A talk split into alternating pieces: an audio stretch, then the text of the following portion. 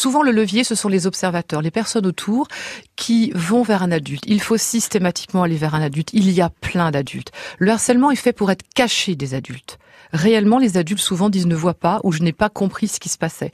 Puisque ce qui est montré, c'est pas bonjour, je ne vais pas bien, je suis harcelé.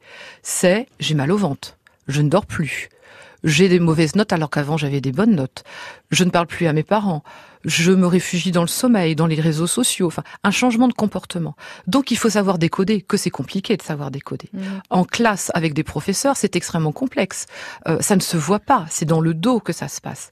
Donc, ça demande un regard croisé des équipes éducatives, des gens de la cantine, de la vie scolaire, de l'ensemble des adultes auprès des jeunes. Et que les jeunes aient confiance dans les adultes qui écouteront toujours ce qui se dit. Le jeune qui est harcelé, par exemple, c'est celui qui sort toujours le dernier de la classe, tout le temps. Par exemple, il traîne parce que sortir en même temps que les autres, c'est se confronter à ses harceleurs. Mais s'il traîne tout le temps, il pose toujours les questions pour perdre du temps, pour gagner du temps, pour ne pas être avec les autres. Et parfois, il peut être lu comme quelqu'un qui est quelque peu enquiquinant, un petit peu lourd.